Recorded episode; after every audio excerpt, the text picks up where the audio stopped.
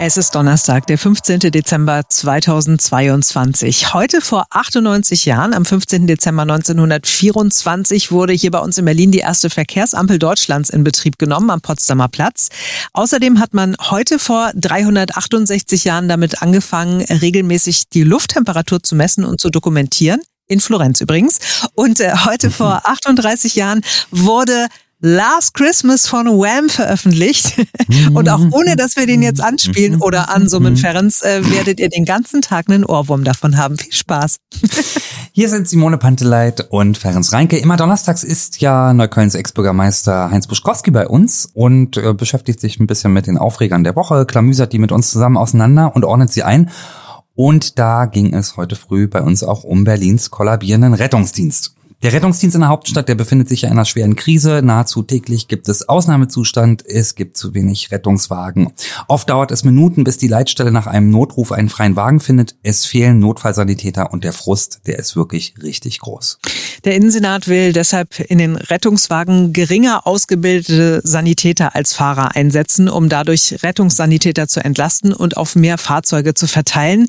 Heinz Buschkowski findet das richtig blöd.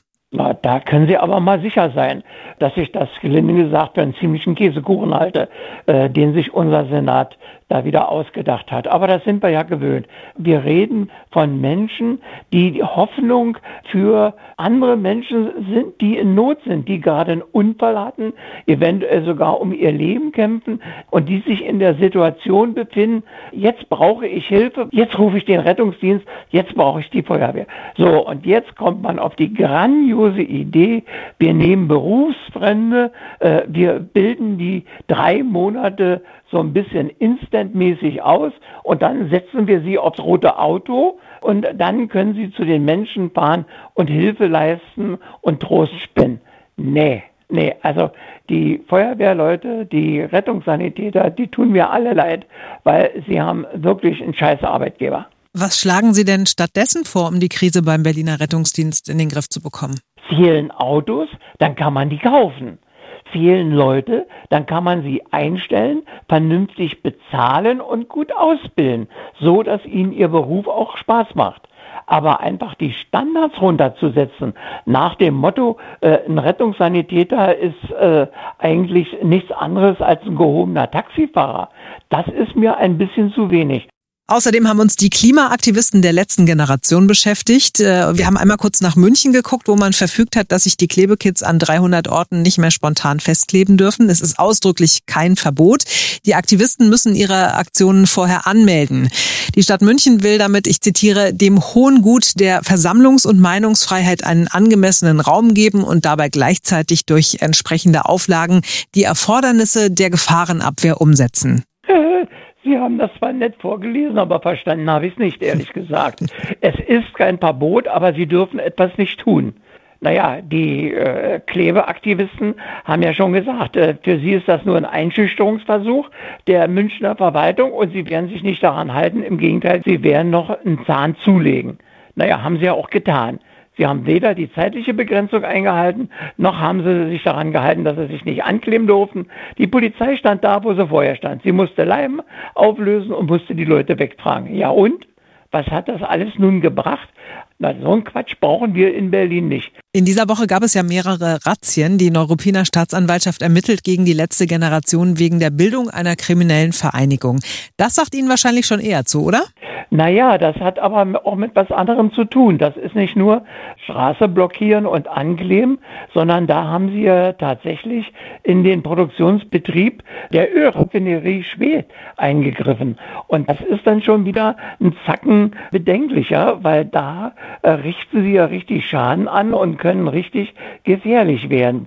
Wobei ich allerdings den Vorwurf Bildung einer kriminellen Vereinigung für ein bisschen überzogen halte, ehrlich gesagt. Ich mag die Leute auch nicht, aber man muss nur auch die Kirche im Dorf lassen.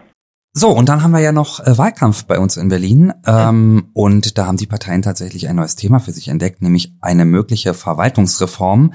Schon mal vorab gesagt, Heinz Buschkowski glaubt nicht, dass äh, daraus was wird. Wir schauen einmal noch mal ganz kurz drauf. Also am radikalsten ist die FDP, die will einfach alle Bezirksämter streichen. Die Stadt soll dann nur noch auf Senatsebene gemanagt werden. 72 Stadträte und Stadträtinnen wären ihren Job los. Die Bürgermeister bzw. Bezirksbürgermeisterinnen, die dürften ähm, ja sowas wie ein Sprachrohr noch äh, für die Bezirke sein, hätten aber auch nicht so richtig viel Macht mehr. Und äh, für diese Idee, da gab es äh, viel Kritik, äh, vor allem am Fraktionsvorsitzenden der FDP, an Sebastian Schreier. Das ist ja einer aus dem Buch Methusalem. Ja, also wissen Sie, wie viel äh, Verwaltungsreformen in Berlin es schon gab? Ich weiß es nicht. Ich weiß nur, es waren viele und sie haben alle nicht funktioniert. Ich selbst habe ja an zwei oder drei solcher Versuche teilgenommen. Ich will mal eine Anekdote erzählen aus einer Verwaltungsreform. Da war ich Mitglied der äh, leitenden Arbeitsgruppe und der Herr vom Senat eingesetzte Vorsitzende machte die Ansage, guten Tag, liebe Kolleginnen und Kollegen, wir äh, machen jetzt eine neue Verwaltungsreform. Alle anderen haben wir bisher auch schon kaputt gekriegt. Auch die werden wir in dem Papierkorb landen lassen. Genauso geschah es dann auch. Also ich sage mal so, funktioniert nie, weil Politik kastriert sich nicht selbst.